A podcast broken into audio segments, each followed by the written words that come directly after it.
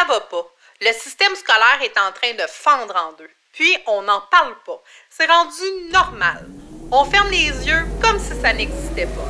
Mais c'est nos enfants qu'on envoie se faire formater, pas des ordinateurs. Après plus de dix ans passés dans le domaine de l'éducation, j'en ai eu assez de me taire. Aujourd'hui, je prends la parole au nom de tous les parents, les enfants et intervenants du milieu dans une seule et unique mission, lever le voile sur la crise éducative au Québec. Inspirant, savoureux et franchement audacieux, le podcast Entre deux guillemets, c'est non seulement la voix du ras-le-bol collectif, mais c'est surtout l'espoir d'un avenir meilleur pour nos adultes de demain. Puis promis, on fera pas juste brasser les affaires, on va aussi les faire bouger pour vrai. Parce que la détresse éducative, c'est pas un mythe ou un argument politique cute. C'est la réalité pour bien des familles au Québec. Je suis Marie-Sophie Guillemette et je dis ensemble, soyons le changement.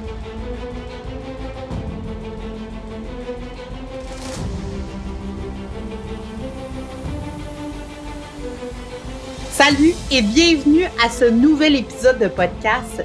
L'épisode numéro 13 déjà et j'ai tellement hâte de vous partager un sujet de feu. Et avant de faire euh, le sujet d'aujourd'hui, je veux te rappeler que tu peux t'abonner à mon podcast entre deux guillemets sur Spotify, Apple Podcasts. N'hésite pas à me laisser euh, des commentaires, me laisser un 5 étoiles si tu apprécies le podcast et me suivre toutes les semaines dans mon segment de radio 98.1 Choix Radio X à Québec. Je suis entre 10h et 11h tous les mardis matins.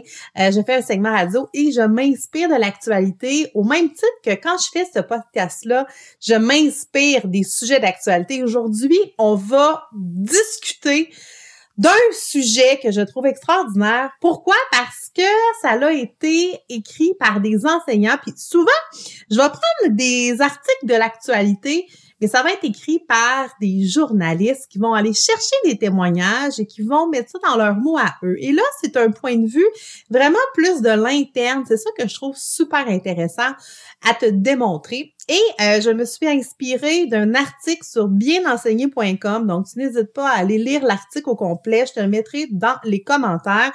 Et ça se nomme Pourquoi la gestion du comportement en classe est devenue impossible.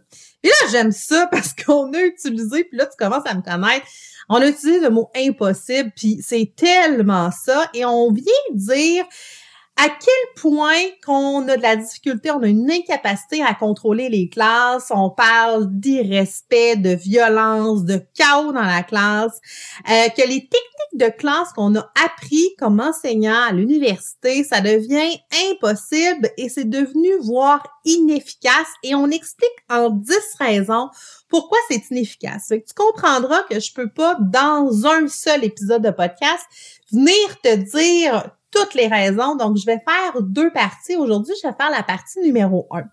La partie numéro un, on va y aller avec cinq raisons que je vais t'exposer, que je vais débattre. Et comme à l'habitude, j'aime beaucoup avoir tes commentaires. J'aime beaucoup savoir, toi, qu'est-ce que tu penses de mes propos? Quelle est ton opinion à toi? Que tu sois un parent, euh, que tu sois un professionnel de l'éducation, voire même un enfant, un jeune adolescent un jeune adulte qui a une opinion sur la question. Et aujourd'hui, je te présente les cinq premières raisons. Reviens-moi que tu m'écrives sur mes réseaux sociaux, que tu m'écrives à info commercial entre guillemets.ca.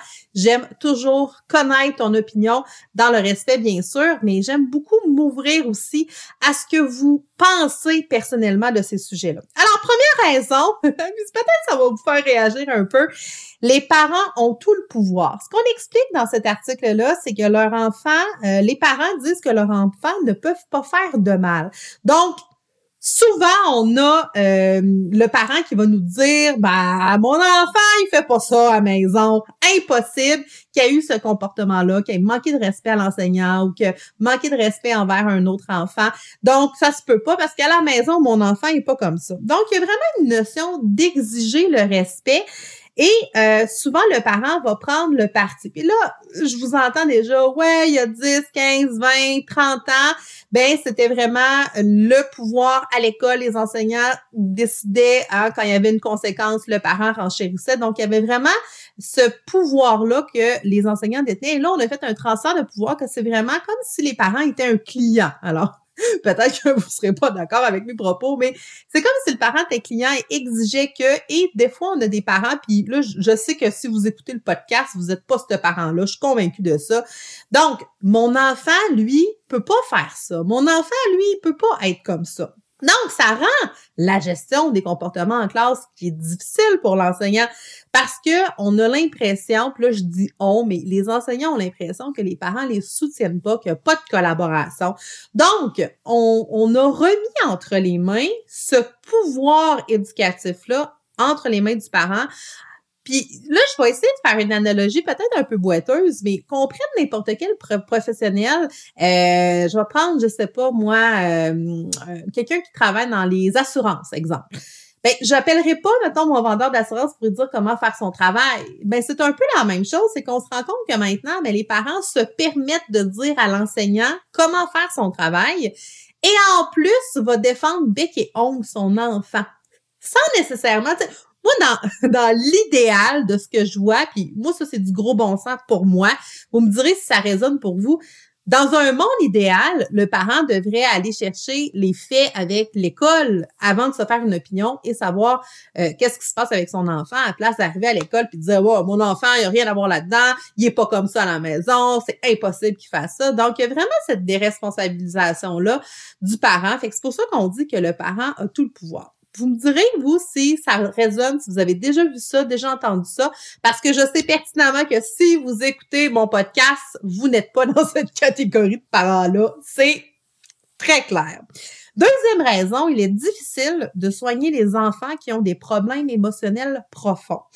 Ça, c'est euh, évident quand on dit comme ça, mais ce qu'on s'est rendu compte, c'est que la clé pour être en mesure que l'enfant apprenne, que l'enfant euh, fasse des apprentissages, qu'il soit motivé, qu'il soit dans la persévérance scolaire. Donc, le grand secret, pas si bien gardé, c'est que l'enseignant crée une relation de confiance, une relation significative avec l'enfant. Ça, c'est la base. Et ces relations positives-là, avec des élèves qui sont plus difficile avec des élèves qui ont subi des traumatismes, qui ont subi des, euh, on pourrait même dire traumatismes émotionnels précoces, donc dans leur enfance. Ben le lien affectif, ce qu'on on se rend compte, c'est que c'est pas suffisant. Donc, nous, en tant qu'enseignants, je dis encore nous parce que on dirait j'ai beau avoir sorti l'enseignante du réseau scolaire, j'ai pas sorti euh, tout ce tout ce qu'il y a à l'intérieur de moi comme enseignante, je suis encore enseignante. Donc, ce qu'on se rend compte, c'est que les élèves qui ont des grands besoins au-delà du lien significatif qu'on fait déjà avec lui, c'est qu'ils ont besoin d'un suivi psychologique professionnel. Ils ont besoin de soutien supplémentaire. Puis là, vous me voyez venir parce que je débat puis je dis la même chose à chaque épisode. Je sais que je me répète, je sais que je suis mais il faut que j'aille dans cette, dans cette lignée-là. Nous n'avons pas les ressources en ce moment pour être en mesure de bien appuyer ces enfants-là, des enfants qui sont en détresse psychologique, des, enfants qui ont des besoins supplémentaires à ce que nous, on est capable de pallier comme enseignants. Et souvent, ce qu'on se rend compte, c'est que ça va se transformer en comportement violent. Donc, un enfant qui n'est pas bien suivi, un, enfant qui n'est pas bien soutenu, au-delà du lien affectif que l'enseignant fait avec l'élève, ben on se rend compte à un moment donné que ça déborde. Parce que l'enfant, là, clairement, il est pas disponible à l'apprentissage. Clairement, il, y a des tempêtes émotionnelles dans, dans sa tête, dans son cœur. Il est pas capable d'être en euh, mode ouverture et euh, de faire des apprentissages. Il est trop occupé à autre chose. De, imaginez, OK, on va y aller vraiment dans quelque chose de plus grave. Imaginez que du jour au lendemain, un enfant ou vous, en tant que parent, vous apprenez le décès d'une personne proche de vous ben vous serez non fonctionnel pendant un moment. Des fois, des fois c'est quelques jours, quelques semaines, dépendamment de la proximité de la personne qui est décédée. Ben vous êtes trop occupé à faire la gestion de vos émotions, vous vous sentez submergé. Ben un enfant là qui vit des traumatismes ou qui vit des grosses affaires, c'est la même chose. Il ne sera pas disponible à l'apprentissage, ne sera pas disponible euh, à euh, être dans un mode d'éducation, d'apprentissage en classe. Donc ça va se transformer si on n'est pas à l'écoute, si on, on, on comble pas les besoins primaires, les besoins de base, mais qu'est-ce que ça va faire? Ben, ça va faire en sorte que ça va exploser, que ça va déborder, puis souvent ça va aller en comportement euh, violent. Souvent aussi, ce qu'on ce qu'on nous dit, c'est qu'on on attend des les parents attendent de la commission scolaire et des enseignants qu'on fasse des miracles. Donc même si l'enfant est un peu poqué, même si l'enfant a des traumatismes, ben c'est à nous en classe de faire la gestion de ça et pour l'avoir vécu à de multiples reprises, j'ai tellement essayé de faire la différence avec mes cocos, mais des fois, c'était au-delà de mes propres compétences. Parce que j'ai pas étudié en psychologie, parce que j'ai pas euh, euh, étudié en neurosciences, parce que j'ai pas étudié en orthophonie, en orthopédagogie. Ça ne fait pas partie de ce que j'ai à faire comme mandat. Fait que des fois, on demande à l'enseignant, puis là, là, écoutez-moi bien, je suis pas dans la victimisation, mais pas du tout. Souvent, on demande l'impossible l'impossible à nos enseignants en pensant qu'ils ont la recette miracle, mais ce n'est pas le cas. Ce n'est pas le cas. On fait vraiment notre gros possible avec ce qu'on a et on en a peu en ce moment. On a peu de soutien, voire pas dans certaines classes. Problème numéro 3, euh, raison numéro 3, en fait, pourquoi la gestion de comportement en classe est devenue impossible, c'est que on dit que les programmes, les programmes sont bâclés. Qu'est-ce que ça veut dire? C'est que tout ce qui est des programmes de justice réparatrice, soutien au comportement positif. Donc, ce qu'on va venir installer dans nos écoles pour venir soutenir les enfants dans la gestion émotionnelle, euh, dans, dans, dans tout ce qui est au niveau de la justice réparatrice, soutien au comportement positif. Donc, toutes les choses positives qui vont venir aider le jeune à être motivé, à faire des bons choix. Donc, tout ce qui est dans le vivre ensemble. Ben, souvent, ce qu'on on va se rendre compte, c'est qu'il y a un manque d'adhésion. Dans, dans le fond, c'est que les enseignants, des fois, ne se coordonnent pas. Il n'y a pas une cohérence entre les différents enseignants. On va manquer de ressources pour bien implanter les programmes, des programmes qui fonctionnent, hein, des programmes qui font la différence. Je pense à une de mes écoles où j'ai fait le programme de soutien au comportement positif et les actes de violence et les actes d'irrespect avaient diminué d'un pourcentage incroyable euh, lorsqu'on l'avait euh, fait l'implantation. Mais encore une fois, des fois, on manque de temps, manque de ressources, manque de suivi et on va faire une mauvaise exécution, une mauvaise mise en place de ça. Donc, et parfois, on le mettra pas assez longtemps, ce programme-là. On le sait que c'est efficace. On le voit dans d'autres écoles qui, qui ont fait le projet pilote sur plusieurs années. On va voir l'efficacité. Mais des fois, ben, au bout d'un an, vu que c'est pas aussi efficace, manque de suivi, manque de ressources, ben on va laisser tomber. Puis c'est ça que je trouve épouvantable parce qu'on sait que ça pourrait faire la différence à long terme. Mais là, vu qu'on est dans une société que faut que ça aille vite, on est habitué à la dopamine, à, la gratification immédiate, ben là, ça prend du temps avant de voir des résultats, mais on se décourage ou euh, on manque de temps pour parce qu'on a un programme. encore une fois, je veux pas faire notre victime, mais on a un programme extrêmement chargé extrêmement lourd à délivrer aux enfants, le programme de formation d'école québécoise. qu'à un moment donné, ben, on manque de temps pour toutes les à côté qui sont importants pour faire nos apprentissages. Je me souviens, voyez les incohérences et les lacunes, fonctionnent pas. Numéro 4, dans les 10 raisons pourquoi la gestion de comportement en classe est devenue impossible, c'est que les conséquences ne sont pas autorisées. Deux fois sont autorisées, mais disons qu'elles ne sont pas adéquates à ce qui a été fait Exemple, ben, on se rend compte que lorsqu'un enfant va faire preuve d'irrespect, va faire preuve de violence, va avoir un acte envers un enseignant ou envers un, élève, ben, la conséquence logique, ça serait un exemple, un retrait avec une réflexion à la maison. Je donne ça comme exemple parce que c'est assez courant. Mais on va renvoyer par manque de ressources, manque de on veut, en fait, là, pour dire les vraies affaires, c'est qu'on veut pas s'en occuper. C'est trop lourd, trop de charges pour les directions, pour les centres de services scolaires, pour l'administration. On va renvoyer l'enfant en classe. Alors, on va le retirer une période ou deux, puis on va renvoyer dans la classe comme si de rien n'était on, le, ce manque de soutien-là lie les mains des enseignants et on va endurer par la suite des classes qui peuvent être dangereuses et chaotiques. Parce qu'imaginez, imaginez un enfant qui a envoyé promener le prof, imaginez un enfant qui a euh, fait un geste de violence envers un autre élève, que la conséquence logique, ça serait un retrait ou du moins d'aller réfléchir pendant un moment sur ce qui a été fait ou de faire une réparation sur son geste. Ben après une période, on le fait intégrer en classe comme si de rien n'était Imaginez l'impact, imaginez le manque de cohérence, imaginez comment les élèves vont percevoir. Ben, c'est pas grave. C'est comme si on met des panneaux sur l'autoroute, 100 km heure, la personne, elle roule 180, puis au lieu de donner un, un ticket, euh, je sais pas moi, avec des 3, 4, 5, 6 points de démérite, ben, on va lui donner un, 30 dollars, on va dire, fais attention, là, la prochaine fois. C'est zéro adéquat. Fait que c'est un peu le même principe que les conséquences ne sont pas autorisées, donc elles sont faibles, voire inexistantes, parce qu'on veut pas s'en occuper. Hey, c'est la base, c'est la base. Puis là, ça commence à la maison. Puis là, partez-moi pas ce sujet-là parce que ça, encore une fois, si vous êtes parent puis vous écoutez le podcast, c'est sûr que c'est pas à vous que ça s'adresse. Mais souvent, ça va commencer à la maison. Ben, les conséquences ne sont pas logiques et ne sont pas en lien avec le geste posé. Puis là, je vais vous référer à Nancy Doyon, qui est extraordinaire, coach familial assurez-vous que quand votre enfant fait un geste euh, de, de, cette nature-là, quelque chose qui, qui, est quand même assez grave, que ce soit un vol, un manque de respect, un geste de violence, qui a une conséquence logique et adaptée au geste qui a été posé. Parce que quand on arrive à l'école et qu'on minimise, j'appelle ça vraiment de la minimisation, on minimise le geste qui a été posé sans conséquence ou avec peu de conséquences ou que ça soit pas une conséquence qui est logique avec ce qui a été posé comme geste et quel message que ça envoie au reste? Encore une fois, là, je trouve qu'on a perdu à l'école cette espèce de pogne-là parce qu'on les parents euh, vont sortir, plus je vais en parler dans, le, dans un des prochains points, parce que le parent va sortir dans les médias, parce que le parent va se plaindre, parce que le parent, il va aller se valider ailleurs.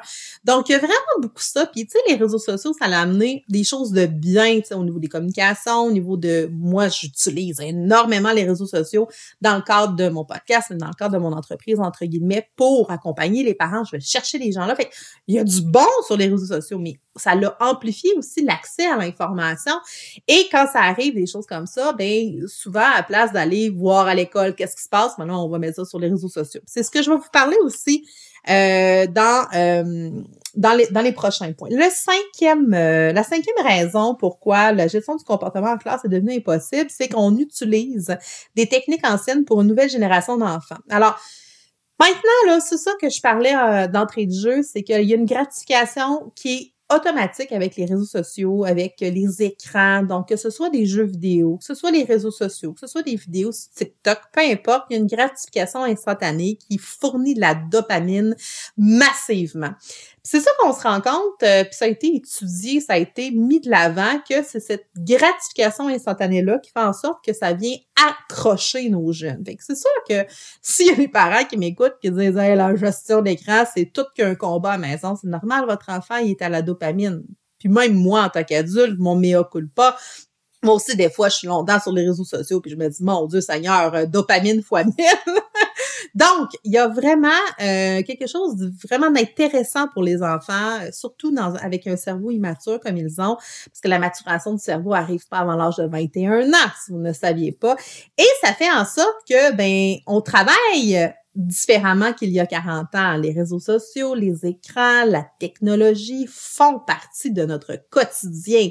C'est sûr, ça fait partie de notre quotidien.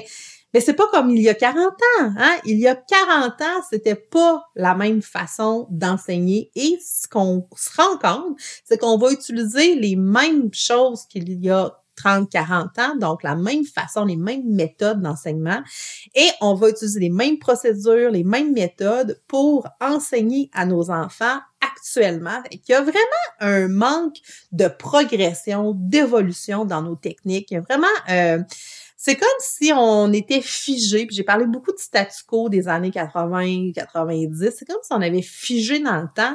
La dernière, ça c'est drôle parce que c'est Égide de Royer, c'est drôle euh, ironiquement, là, Égide de Royer euh, qui euh, disait que la dernière fois que le, le, au niveau de l'adaptation scolaire, le programme d'adaptation scolaire était euh, avait été renouvelé, c'est il y a 25 ans.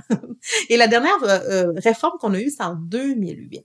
Il faut, faut voir à quel point qu'on on suit pas le courant, on suit pas l'air du temps, et ça part souvent, puis ça, je suis convaincue de ce que je vais avancer. C'est comme si, on, un, on avait figé dans le temps, puis deux, ben, les têtes pensantes en haut du gouvernement ou en haut du ministère de l'Éducation, c'est comme s'ils se questionnaient pas. J'ai comme l'impression qu'il y a un manque de questionnement à savoir qu'est-ce qui serait gagnant pour notre génération d'aujourd'hui. Qu'est-ce qui serait gagnant pour nos enfants, pour nos jeunes en ce moment?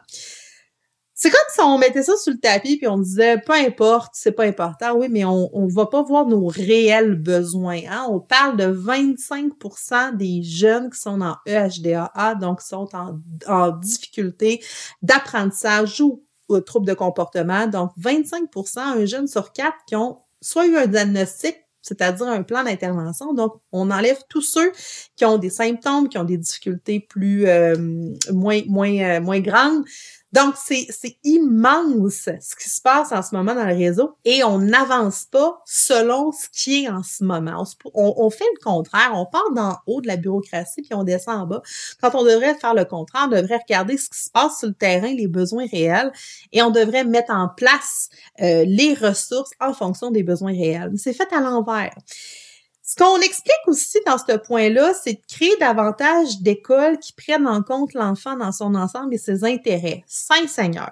Moi, là, je vais me fâcher parce que ça, ça a été démontré, prouvé, reconnu que il faut prendre en compte l'enfant dans son ensemble. On est axé énormément sur la réussite scolaire, sur les apprentissages, sur enseigner. Sauf qu'on a perdu de vue que ben un enfant quand ça grandit, ben, c'est so much more, c'est tellement plus que ça. Euh, l'école est axée sur l'acquisition de compétences sociales. Il faudrait axer, en fait, sur les compétences sociales que sur l'apprentissage en vue d'une évaluation. Puis là, l'évaluation, je vais vous raconter une petite histoire euh, en terminant. Quand j'ai enseigné dans mon école favorisée, puis je vous ai déjà dit que moi, enseigner dans une école favorisée-là, ça n'a pas été ma plus belle année. Quand j'ai enseigné à cette école-là, deuxième journée en sixième année, je faisais une production écrite avec mes élèves. C'est débile complètement. le lien n'était pas nécessairement favorisé au même titre que quand j'étais dans les milieux défavorisés. Et cette année-là, dans la première étape, dans les matières, tout confondu, on avait fait 43 évaluations. Je le répète, 43 évaluations. Ça n'a aucun sens. Aucun sens. Donc, le jugement, le, jugement d'un enseignant était pas nécessairement pris en compte. Il y avait des, des, des, évaluations uniformes dans toute la sixième année et ça me faisait capoter parce que on avait vraiment, on misait vraiment sur euh, l'évaluation, sur la réussite, sur le pourcentage à atteindre, puis on laissait en plan l'acquisition de compétences sociales, ce qui est selon moi une des grandes bases pour fonctionner en société. Vraiment, là. Puis c'est vraiment délaissé depuis longtemps. Puis on a essayé, puis il y a des enseignants qui essaient, mais je vous le dis, c'est tout au complet qui fonctionne pas. C'est toute la machine au complet qui fonctionne pas. C'est les orientations qu'on a dans notre système scolaire, ce ne sont plus les bonnes orientations. Je parlais avec mon amie Nadine, que j'adore, d'intelligence émotionnelle récemment, avec son Human Design, de dire on est déconnecté de ce qui se passe réellement, on est déconnecté des réels besoins de nos enfants, des réels besoins de nos familles, on est complètement déconnecté en pensant qu'il faut être dans une notion de performance, dans une notion d'atteinte de réussite X, Y, Z, dans le stress, l'anxiété, la fatalité, la pression. Donc, c'est tout ça mis ensemble que ça fonctionne pas parce que au final, ce qu'on veut, c'est que nos enfants s'épanouissent et qu'ils soient dans le bonheur. On s'en fout s'il y a eu 46 à l'examen de trigonométrie en, en secondaire 3, secondaire 4, je sais même pas c'est en quelle année, mais on s'en fout. On s'en fout. Est-ce que ton enfant va être heureux?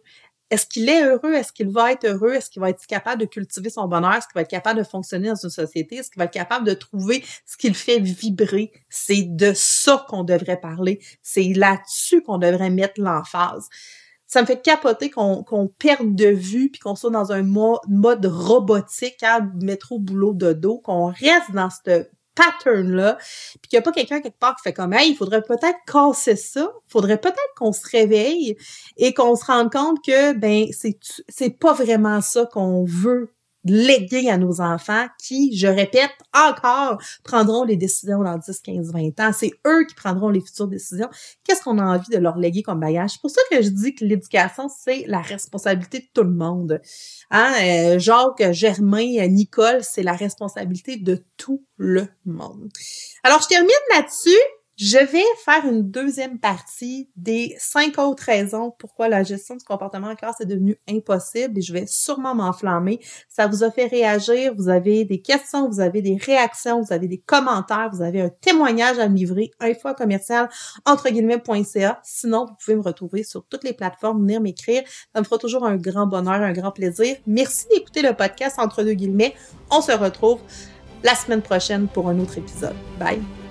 Je te remercie infiniment d'avoir écouté cet épisode de podcast.